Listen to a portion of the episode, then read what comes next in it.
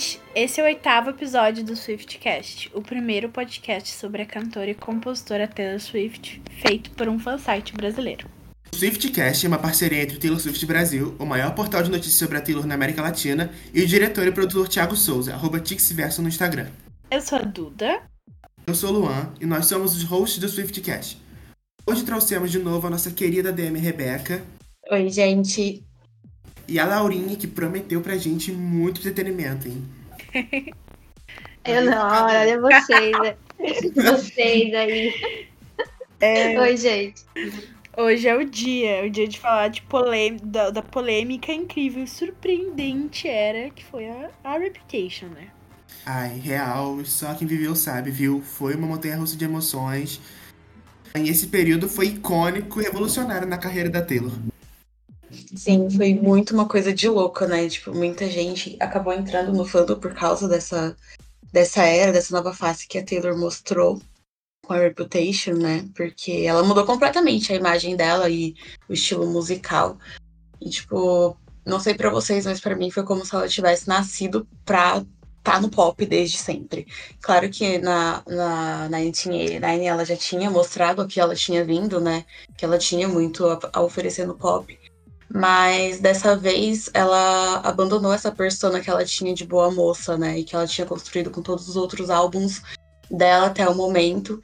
E no Reputation ela assumiu esse lado mais sombrio, mais provocativo. Eu acredito que foi uma, uma grande quebra, assim, né, de paradigmas pra carreira da Taylor. E isso acabou chamando muita gente pro fandom também.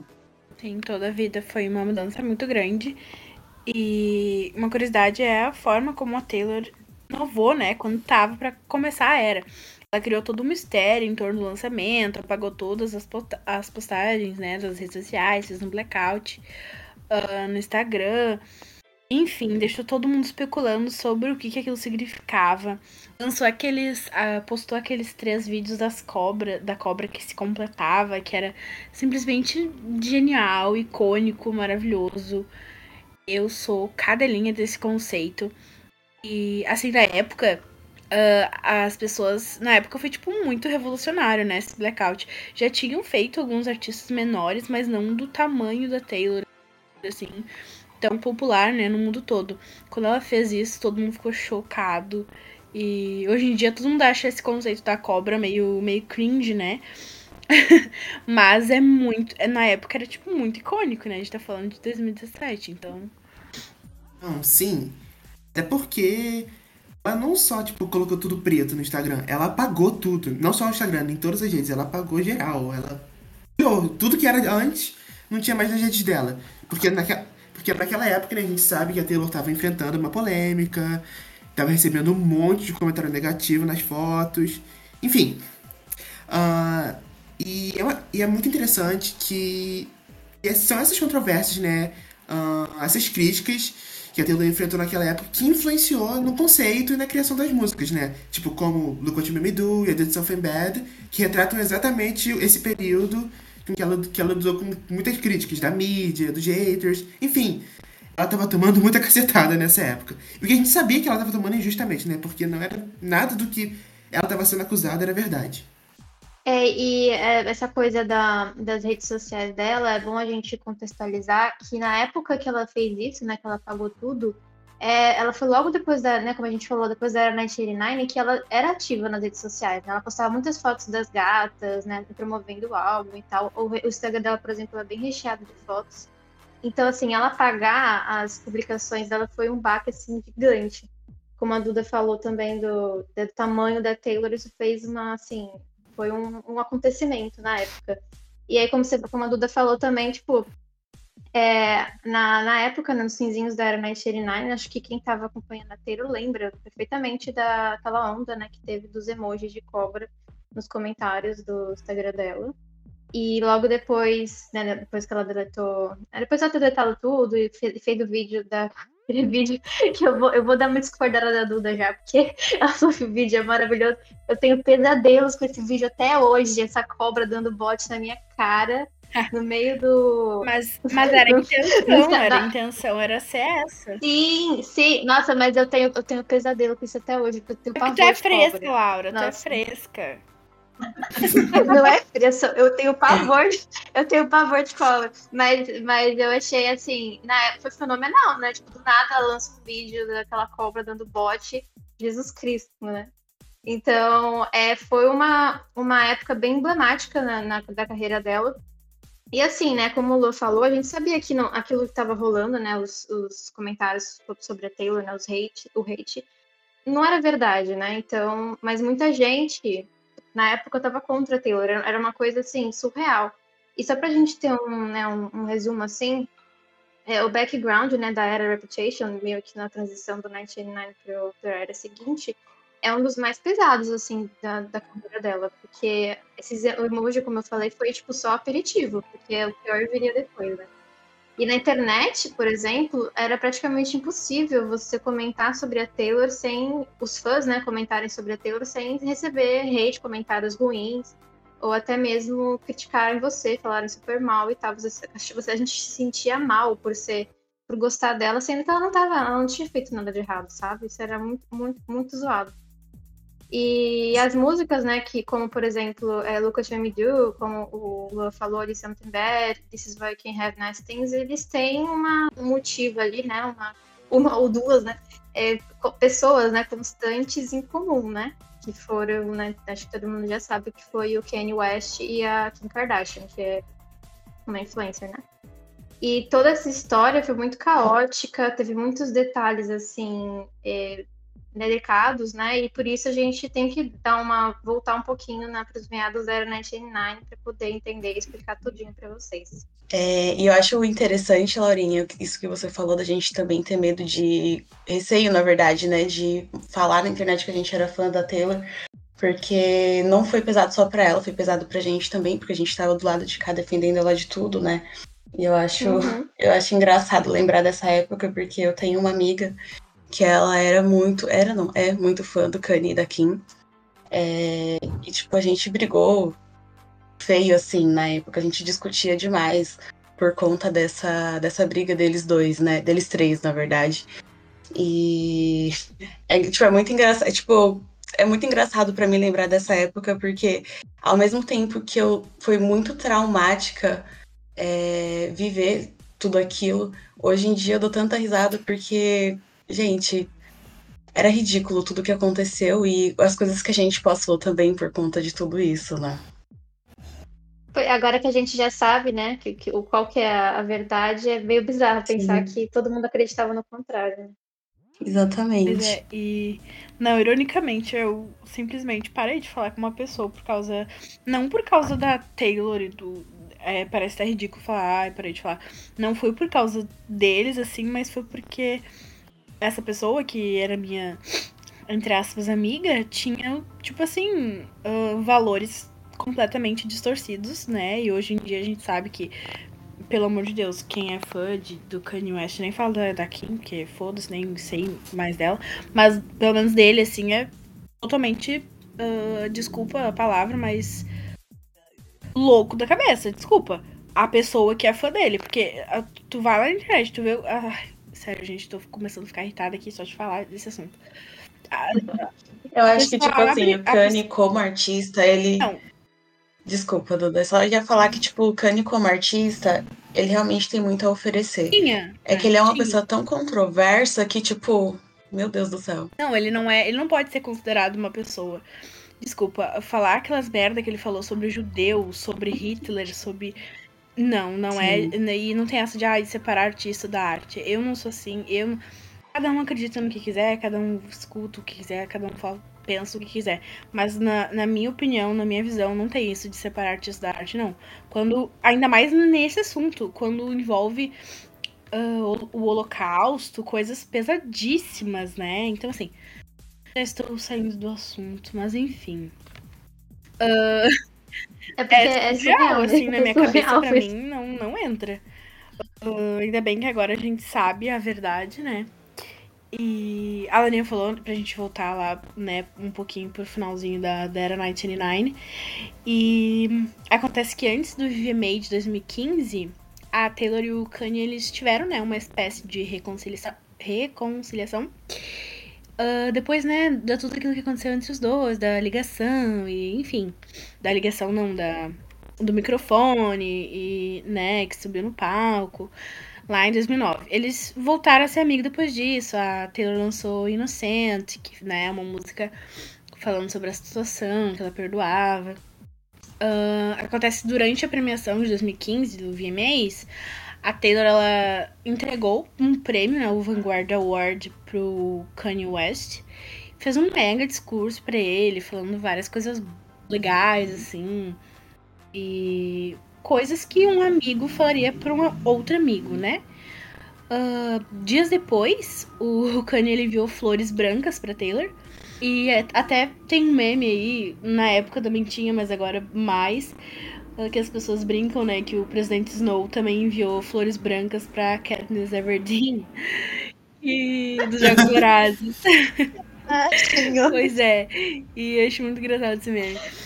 E essa aproximação dos dois na época gerou uma preocupação entre os Swifts que, né, não confiavam no Kanye e na Kim, com razão, e que, né, a gente já sabe o final da história. É, pois é, essa desconfiança dos fãs não era por nada. A gente já sabia que o, que o Kanye não era uma pessoa confiável, muito, a Kim também não, né? Enfim, mas a Taylor tava na, naquela fase good vibes, vamos perdoar. Mas realmente ele não era uma pessoa de confiança, porque meses após o Kanye lançou uma música chamada Famous, e sim, é aquela música com aquele verso. Lá em 2016, isso causou uma, re uma revolta enorme entre todo mundo. Obviamente, todo mundo ficou do lado da Taylor, porque né, não tinha como não ficar. Ah, inclusive, a gente até mencionou isso né, no, no episódio do Night 39, que durante o discurso dela, a Taylor até citou a, a situação diretamente. Aquele trechinho que, gente, desculpa, eu não vou lembrar agora porque minha memória é péssima, mas vocês conhecem o discurso. Vocês com certeza conhecem o discurso.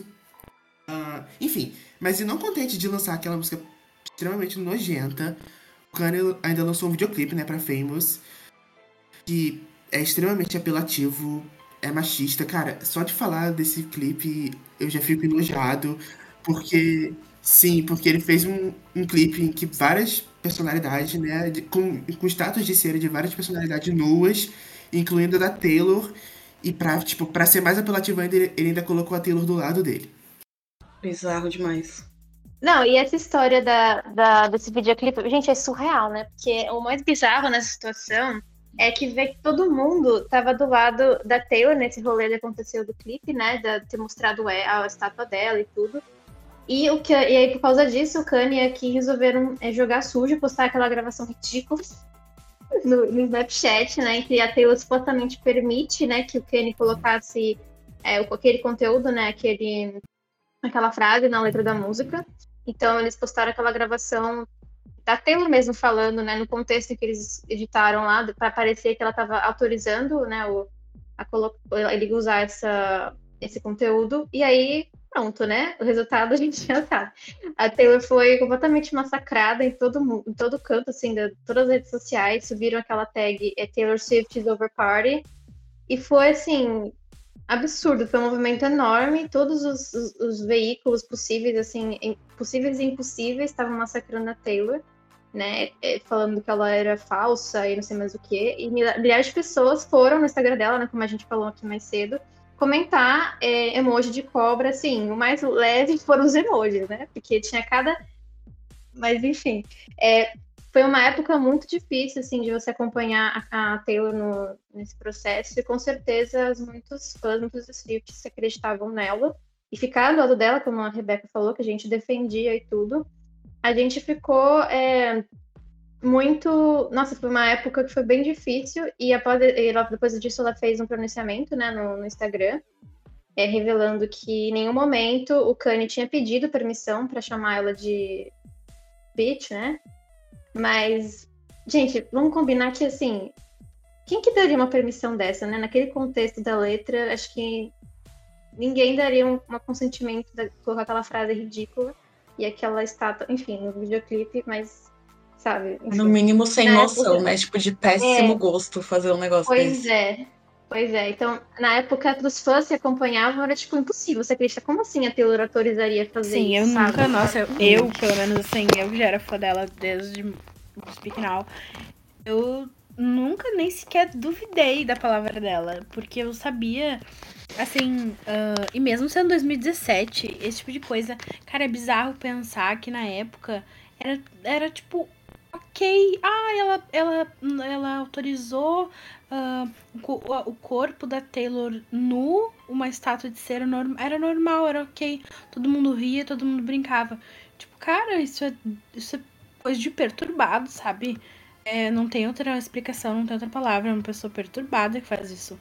Não uma, né? São vários, porque não foi o Kanye sozinho, foi, foram vários. E a gente ainda até sabe um pouquinho, né? Na Era Lover depois. Uh, quem são esses nomes que, né? Ajudaram a, a, a destruir a imagem da Taylor, enfim. Uh, uns anos depois, né? Já na Era Lover, uh, no finalzinho ali da Era Lover, uh, o tempo inocentou a Taylor, né? A ligação completa vazou na internet em 2020 e provou para todo mundo que ela realmente estava certa. Que ela, ela, ela de fato estava muito desconfortável com o conteúdo da música. E ela, inclusive, falou na ligação, né, que ela tinha vendido uh, 11 milhões de cópias do Fearless antes do dele ter pegado o microfone dela. E, enfim, a, a Kim e o Kanye picotaram toda a ligação para criar essa onda massiva de hate, para fazer com que essa música e esse videoclipe não fosse uh, massacrado, fosse todo mundo aplaudisse essa misoginia descarada e nojenta. E, uh, enfim, depois disso tudo acontecer, voltando para 2016, né? Já tô lá em 2020. Uh, a Taylor sumiu, né, na mídia. Sum, oh, assumiu. Sumiu da mídia por um ano. E ela só fez duas aparições públicas no período, né? Uh, que foram para shows que já estavam agendados. É muito legal, tem uma performance que ela canta Shake It Off. Que ela, que ela dá ênfase muito, muito forte no, na ponte de Shake It Off, que fala uh, de pessoas, né, que, que mentem, enfim. Vale a pena dar uma olhada. Sim. Sim, tipo, só, só antes de você falar, Lu, é, eu acho que, tipo, o mais interessante daqui é que, mano, foi muito gratuito, sabe? Não é como se a Taylor tivesse feito alguma coisa contra eles dois antes para que fosse um meio que um backlash, sabe, contra ela. Tipo, simplesmente colocaram na cabeça, ah, vamos fazer isso daqui, eu acho que vai dar certo, acho que ela vai ficar quieta, porque a gente já, a gente e o Kenny já tirei ela uma vez e ela, tipo, ficou quietinha ali em cima. Eu acho que isso até é um, um ensinamento pra gente. Eu tô falando isso porque eu também sou assim, eu costumo ficar quieta em situações de, de injustiça comigo, né? E eu acho que, tipo, se aproveitaram muito da, da Taylor naquele momento, achando que ela fosse, ela iria de novo ficar quietinha na dela e aceitar tudo que eles estavam fazendo. Só que graças a Deus não, né? Aí sim, com certeza. Uh, e falando ainda desse sumiço da Taylor, que marcou muito foi o fim, né? Que foi extremamente memorável para os fãs quando ela quebrou o silêncio. Que a gente até já citou antes, mas eu acho que vale lembrar, né? Porque, cara, todo mundo lembra exatamente onde estava e exatamente o que estava fazendo quando a Taylor aquele blackout e postou aquele, aquele rabinho da cobra em agosto de 2017, que foi um sucesso total.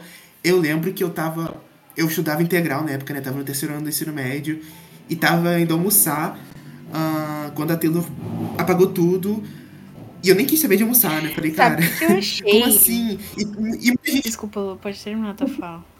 E muita gente na época achou que, sei lá, ela foi hackeada, alguém tá fazendo isso de propósito, mas não, era ela mesmo. Enfim, é. foi um Só que eu achei, eu achei, eu lembro de ver, eu não lembro o horário assim que eu vi, não lembro nada, mas eu lembro de ver e entrar no Twitter e no Facebook, enfim, e achar que ela tava, tipo, meio que se aposentando, porque fazia muito tempo que ela não aparecia.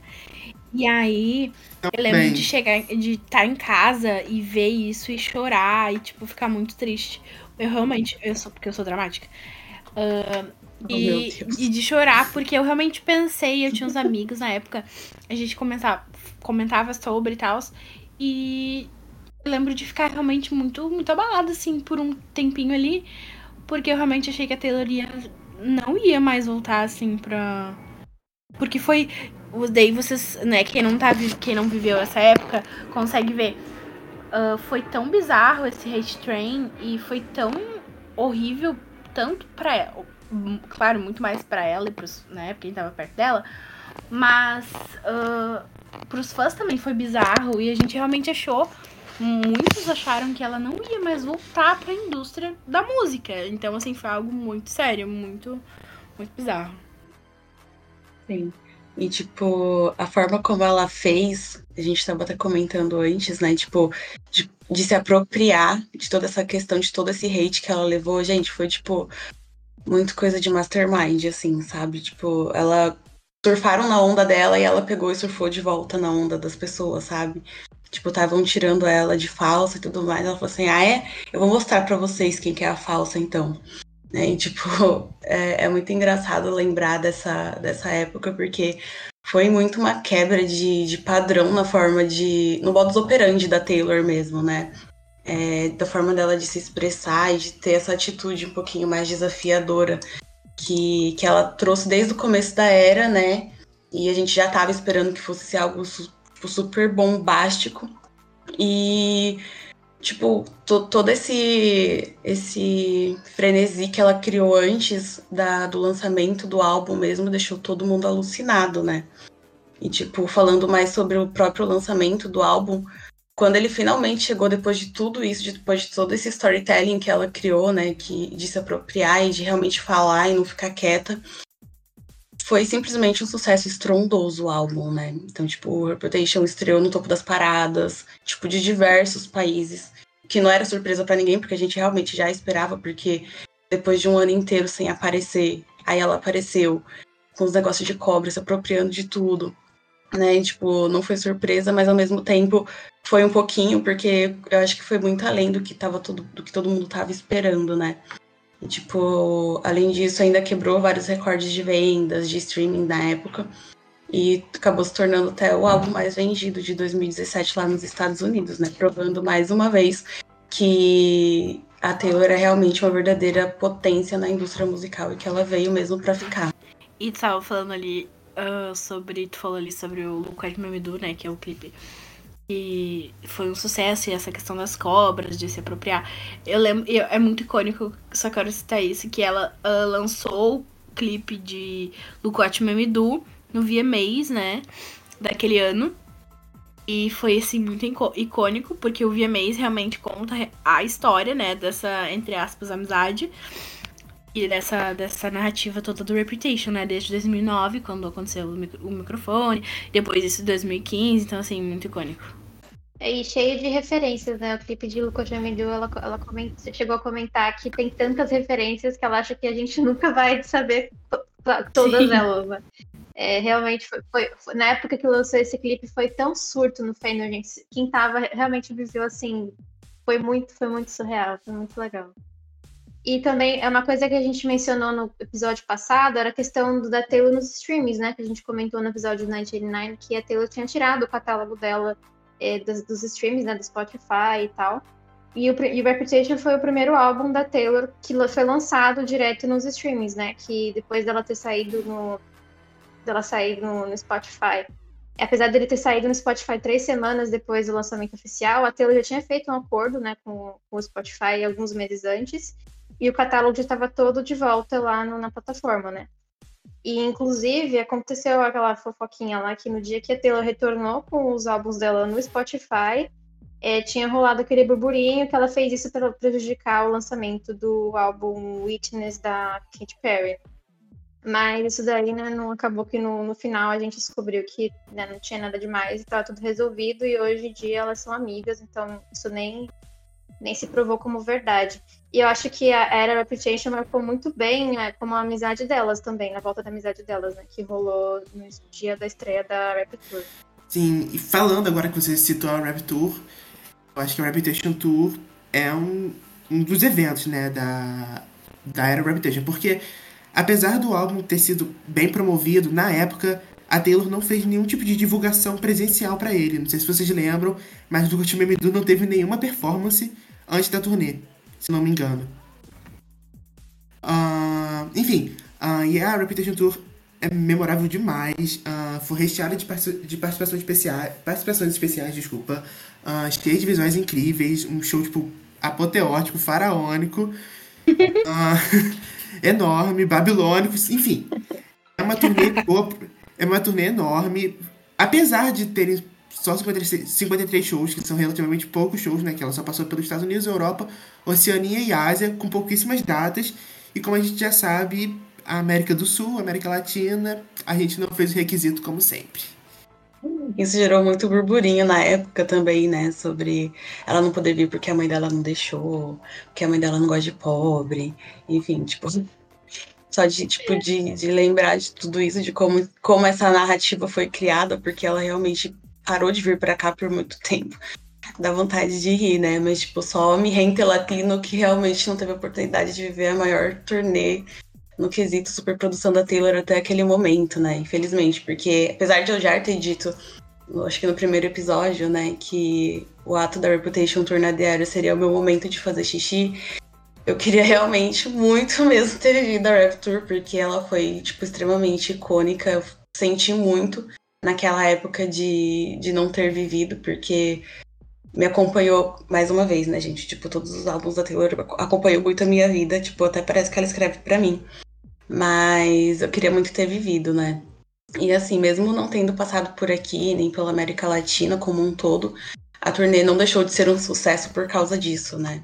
É, mesmo tendo passado, tipo, só ali pra gente que era rica, é, a turnê co continuou arrecadando, tipo, milhões, né? Foram 345 milhões de dólares, o que convertendo para valores de hoje em reais dá 1 bilhão e 600 é, reais, tipo, é dinheiro para um caramba e acabou se tornando a turnê mais lucrativa é, de uma artista feminina na história dos Estados Unidos até aquele momento também. É simplesmente extraordinário. Um, eu queria, igual a Rebeca, assim, eu acho que. É, igual, na verdade, a, a maioria do, do, do, dos Swifts, né? A maioria dos Swifts gostariam, eu acho, de ter vivido a Reputation Tour, porque é simplesmente maravilhosa foi um marco na carreira da Taylor, né? Mostrou a capacidade dela de se, de se reinventar, de enfrentar as adversidades e sair por cima mesmo e lucrar horrores, né?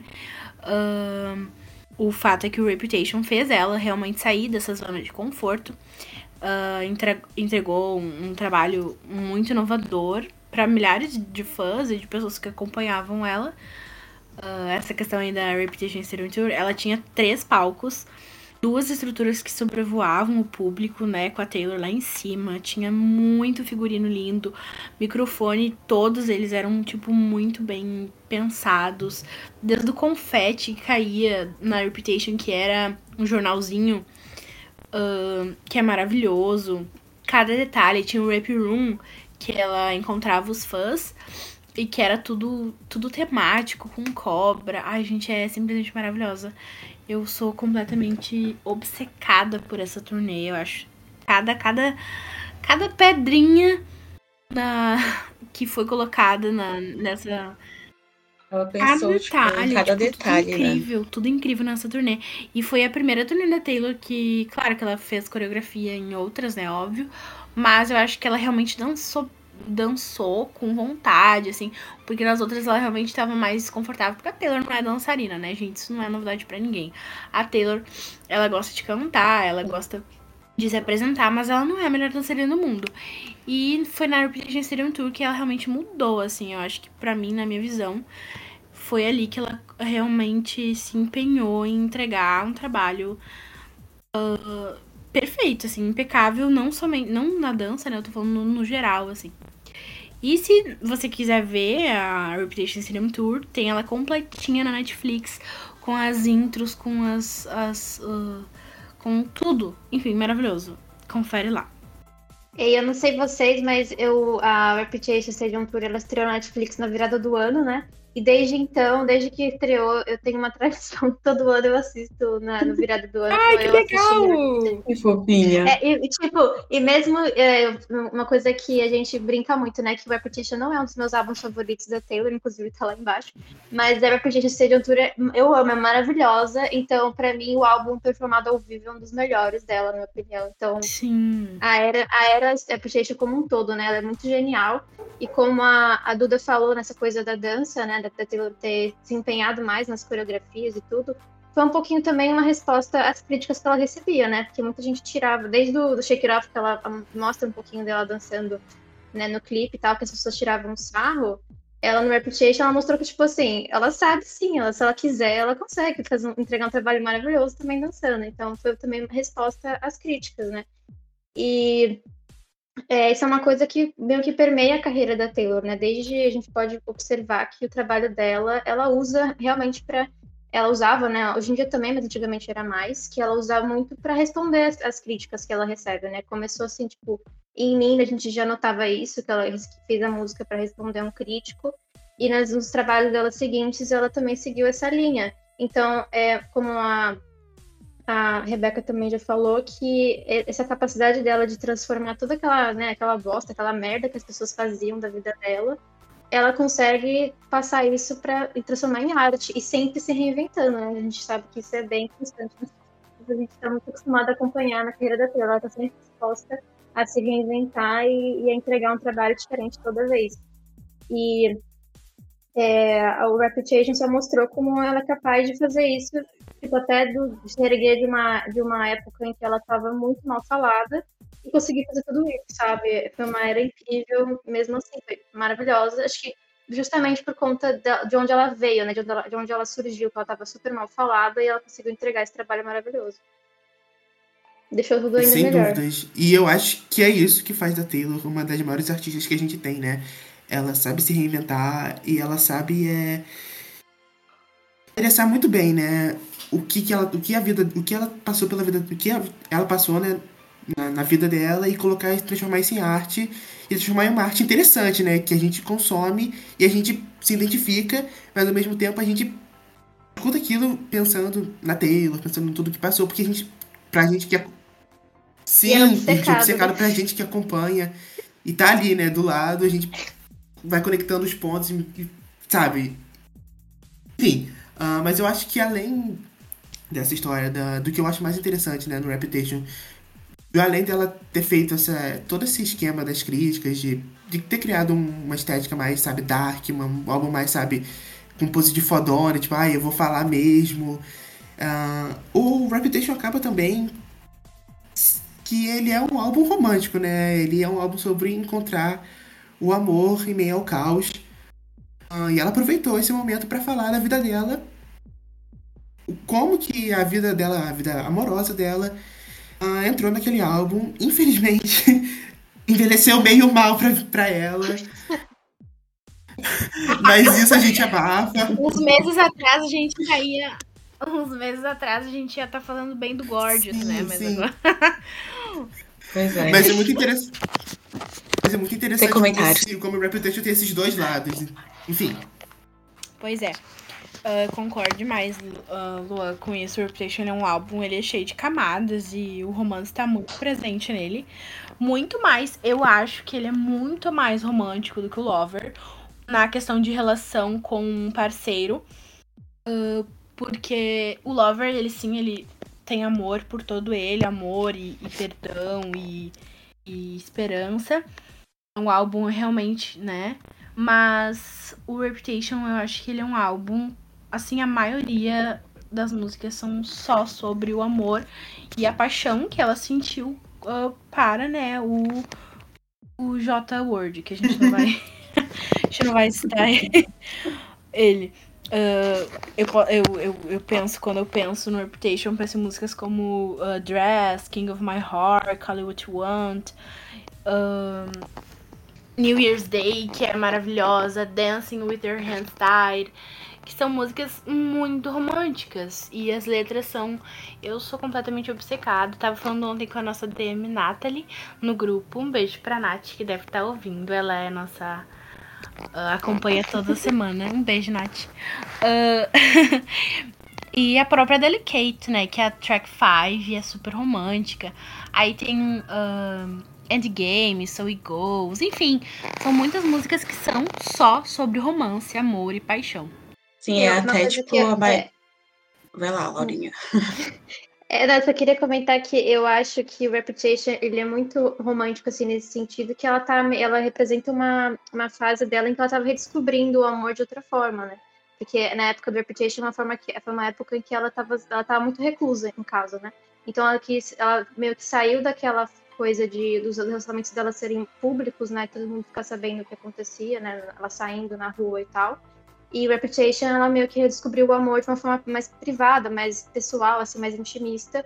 Então as músicas refletem muito isso, esse redescobrimento do amor, e acho que o Lover já vai explorar uma, outras formas de amor, né? Em vários em outros sentidos. Então acho que por isso que Sim. Reputation é bem carregado nesse romantismo também. Sim, demais. Tipo, querendo ou não, o Desquerido ajudou muito a Taylor nessa época, né? Então, tipo, é legal da gente não relembrar, né? Tipo, porque a gente vai continuar lembrando de tudo que aconteceu depois, mas de saber que ela não estava sozinha ali hum, naquela sim, época, né? Sim. Acho que é até por isso que, que o próprio Reputation a gente considera mais romanticamente esperançoso do que o próprio Lover, Ai. né? E a gente vai até talvez trazer isso um pouquinho no próximo episódio, eu vou, eu, né? Eu tô passando mal com isso mas... que a Rebeca falou agora. Não passe, amiga. Ai, que mal também. Ai, que tristeza. Não fica, gente.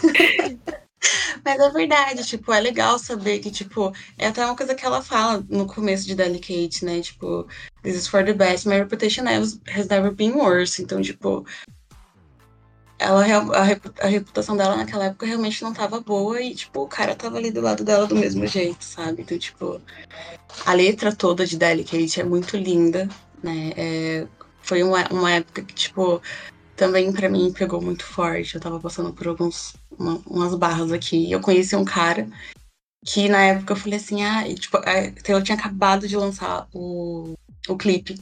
E, tipo, é, é polêmico, muitas pessoas acham que, tipo, acham o clipe ruim por causa da dança da Taylor e tal. Mas a interpretação que eu tenho é completamente diferente, sabe? Tipo, eu sinto que ela se sente completamente livre para ser estranha, pra dançar do jeito que ela quer, sabe? Tipo, tem muitos gifs zoando a Taylor naquele momento que ela dança, né? Tipo, que ela abre os braços e tal. Eu acho, tipo, aquilo ali de uma genialidade, tipo, e de uma delicadeza tão grande. Porque, tipo, mostra que ela tá 100% nem aí pra o mundo exterior, sabe? Tipo, ela tá ali no mundinho dela, ela tá feliz. Ela tem alguém com quem ela pode compartilhar é, os momentos bons e ruins da vida dela. Ai, Ai, gente, não gosto muito de falar de Delicate porque me dá vontade de chorar. Mas, tipo, realmente é, é uma das minhas músicas favoritas, assim, da Taylor, tipo, da vida, de verdade. Ai, realmente quero chorar. Mas, assim, é porque me lembra, da, tipo, de uma época que eu realmente estava passando por algo muito parecido com o que a Taylor passou também, né? Então, tipo, conheci esse cara que... E eu mostrei pra ele esse clipe e falei pra ele... Ai, como era trouxa. Como eu sou trouxa. Mas eu falei pra ele assim, nossa, algum dia eu quero realmente me sentir tão feliz quanto a Taylor é nesse clipe. E a gente assistindo, eu falando isso pra ele. E ele falou assim, ah, você nunca mais vai precisar se preocupar, porque eu vou te fazer a mulher mais feliz do mundo. Enfim, long story Ai. short. long story short, eu nunca sofri tanto no final de relacionamento quanto sofri nesse, assim. Então, tipo, o Delicate realmente tem tem um lugar especial dentro do meu coração, porque me lembra uma época ruim, mas que aconteceram coisas boas. E toda vez que eu assisto o clipe, eu consigo me sentir feliz de novo, sabe? Só de pensar que realmente, tanto por ela naquele momento ter alguém e ela conseguir expressar todo esse sentimento numa canção, mas também lembra um pouquinho da minha história, né? Enfim, Enfim Rebeca, tu já tá tristezas. falando 20 minutos ininterruptos. A gente tem que. Desculpa! Enfim, cortando o clima do, do, do, do sentimento. Não, tô só brincando, amiga. Uh, é, eu também tenho uma relação com músicas do Reputation. Eu acho que ele, ele serve exatamente pra, exatamente isso, né? Assim, ai, sei lá, é muito fofo, muito fofo isso que tu falou. Uh, uh, até perdi aqui o fio da meada. Mas, tipo assim, ah, não, tipo, tipo, eu acho que depois de tudo isso, acho que é legal a gente perguntar. Você falou que você tem, né, tipo, também seus momentos com, com algumas músicas. Eu acho legal a gente saber se a gente tá louca ou se outras pessoas também têm alguma música do Reputation, né, que, que marcou algum momento importante da vida delas e por quê. A gente vai deixar aqui embaixo um quadrinho para você responder pra gente, a gente lê no próximo episódio. Bom, aproveitando aí o momento que eu meio que cortei ali a Rebeca, o momento emocionante, vamos, chegou a hora da gente falar uh, do quadro E se fosse um filme?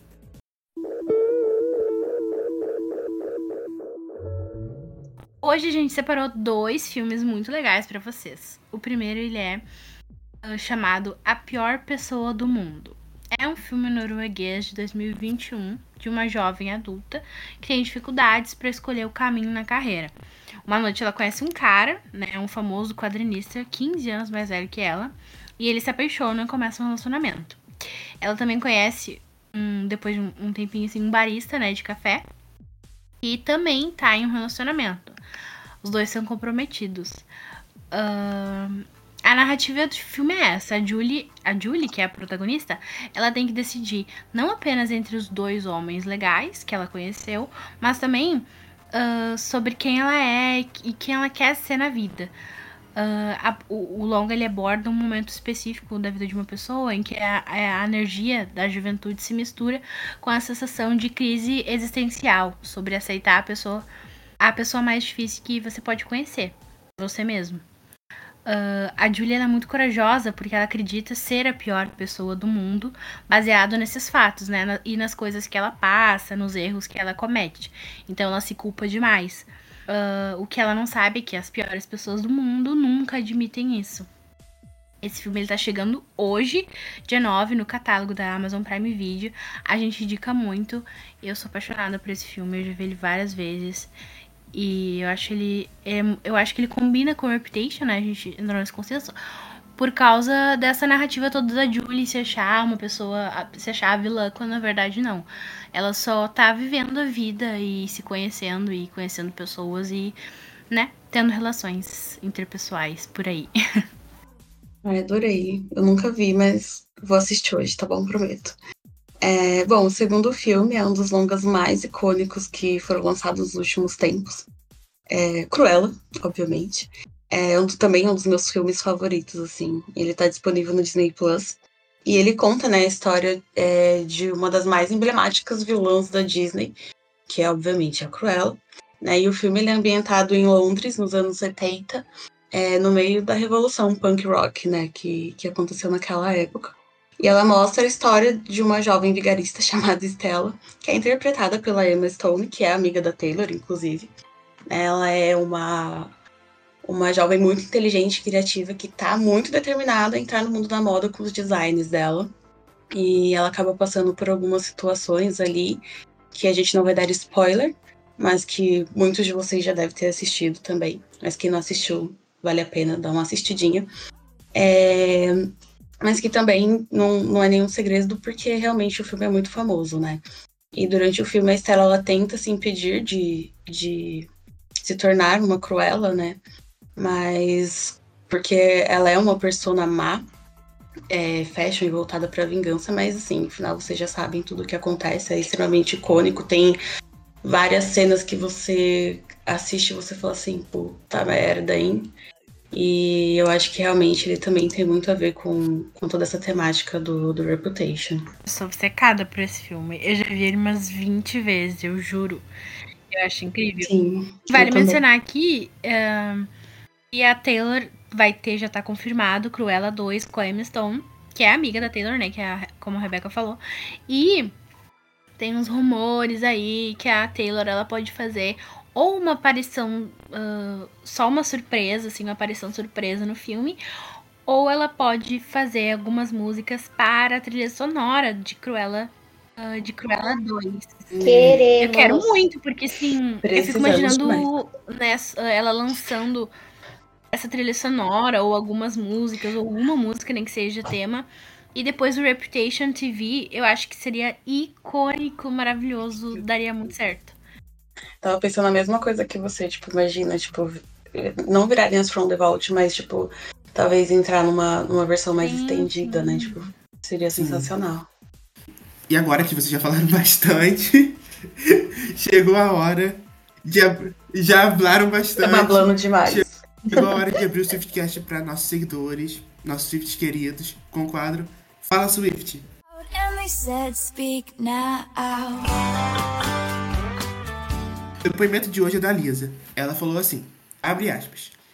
História com a Reputation Stadium Tour.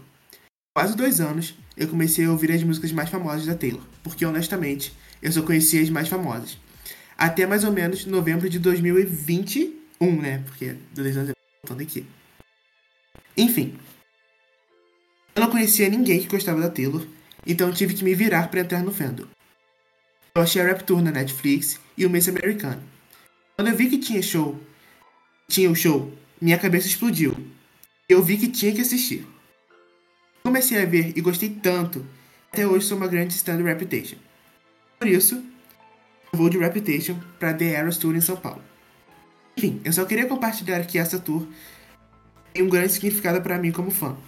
Tanto a tour como o álbum. Ela agradeceu pela oportunidade de poder contar a história dela, mesmo que a gente não selecionasse. A Elisa, tu é muito fofa, muito obrigada por acompanhar a gente e mandar esse relato. Obrigada, Lisa. E relato de Baby Swift, eu amo. E o segundo depoimento de hoje foi da Maria Eduarda, que é a charada Duda, e ela disse assim, abre aspas, é a minha história é a seguinte, em 2018, quando eu tinha 15 anos, eu ouvi na rádio que aconteceria um sorteio para ir assistir a Rap Tour nos Estados Unidos, incluindo a passagem e o ingresso. De primeira, eu fiquei muito animada de participar e pedir ajuda, e pedir ajuda aos meus pais, mas eles me, me brecaram. Eu fiquei muito encucada e comecei a pensar que possivelmente eles já teriam comprado o ingresso para o show no, no período em que eu estivesse em Orlando, que seria em agosto de 2018. Fui pesquisar se havia show lá nessa, essa, essa, se havia show lá nessa data e para minha decepção não tinha. Enfim, agosto chegou e fomos para Orlando, meus pais e eu. Um belo dia, meu pai fala que estávamos indo para um parque de diversão só de montanhas russas e em Tampa. Até aí eu estava super animada. Mas no caminho para Tampa, ouvi no rádio eles falarem sem parar do show da Taylor que teria lá naquele dia. E para variar, meu pai mandou colocar Taylor Swift para tocar no carro. Chegando perto do estádio Raymond James, eu vejo vários caminhos da The Eras Tour. E eu, fiquei, e eu, me, e eu me perguntei, e eu perguntei para ele, nós estamos indo ao show da Taylor? E os dois gritaram, surpresa! É chato. E para ilustrar a história, ela mandou uma foto super fofa na Reputation Oh. Stadium Tour. Gente, que coisa Ai, gente, adorei. Ai, como eu queria ter vivido isso. Queria muito, nossa. Olha, Duda, a gente tá invejando muito você nesse Demais, momento. Duda. Ai, gente. O primeiro áudio de hoje é da Thaís Picarelli. Ela é ex-ADM do TSBR e mandou um áudio muito legal, porque ela era membro da equipe lá na época do Reputation. Solta o som, Ti. É, na verdade, a Reputation era não é a minha favorita, mas eu guardo ela com muito, muito carinho, muito, muito amor, porque eu fiz parte do Taylor Swift Brasil durante dois anos. É, acho que foi isso, se eu não me engano. Acho que um pouco mais, na verdade.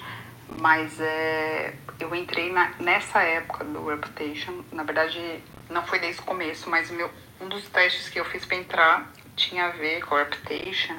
É, eu entrei em 2019, né? Ainda era o Reputation, era, mas não foi o ápice.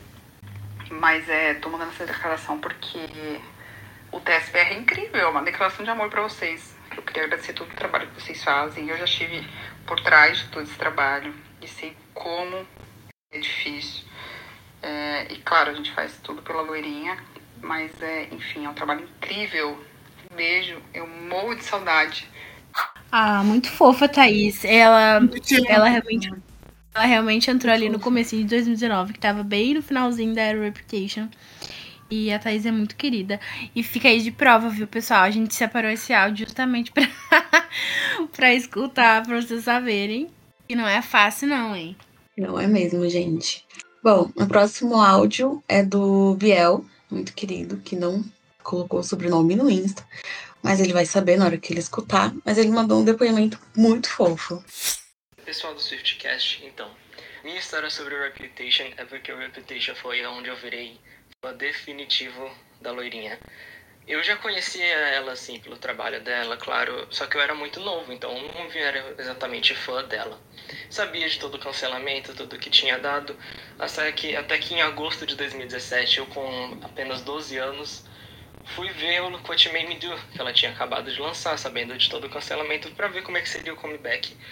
Eu fiquei abismado, apaixonado, louco. Assim, então depois disso eu não conseguia falar em outra coisa. Eu ouvi todos os álbuns, fiquei apaixonado demais. E foi só. Foi daí em diante que eu só fiquei completamente obcecado dela. Eu tô muito feliz que eu vou pra The Eras poder ver um ato do Reputation. É o meu ato favorito, é a minha era favorita. E Reputation é simplesmente, né?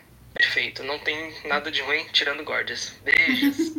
É tudo mal. Muito bom, Biel. Muito bom. Ai, adorei.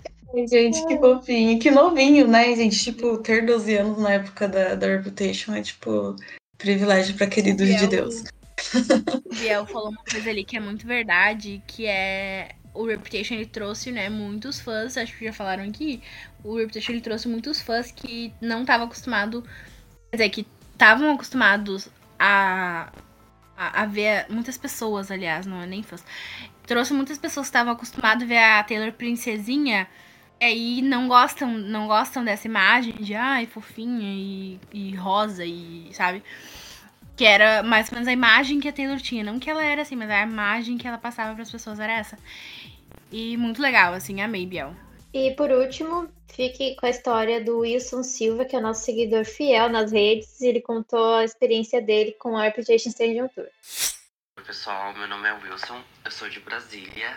Hoje eu tô morando aqui em Dublin e na verdade o meu a minha história com o disco Reputation foi meio engraçada porque é, eu tava em uma viagem em, na Califórnia e aí eu tive a oportunidade de ir no show. Na verdade, eu já tinha tido a oportunidade de ir no 1989, mas na época eu conhecia poucas músicas, então eu pensava assim, ah, acho que eu não vou me divertir tanto. Então não vou, porque era meio caro. Com o Reputation foi quase que a mesma coisa, mas eu pensei, ah não, acho que eu vou, vai ser legal e tudo mais. Só que eu fui ao show e saí de lá completamente transtornado. Eu tava apaixonado.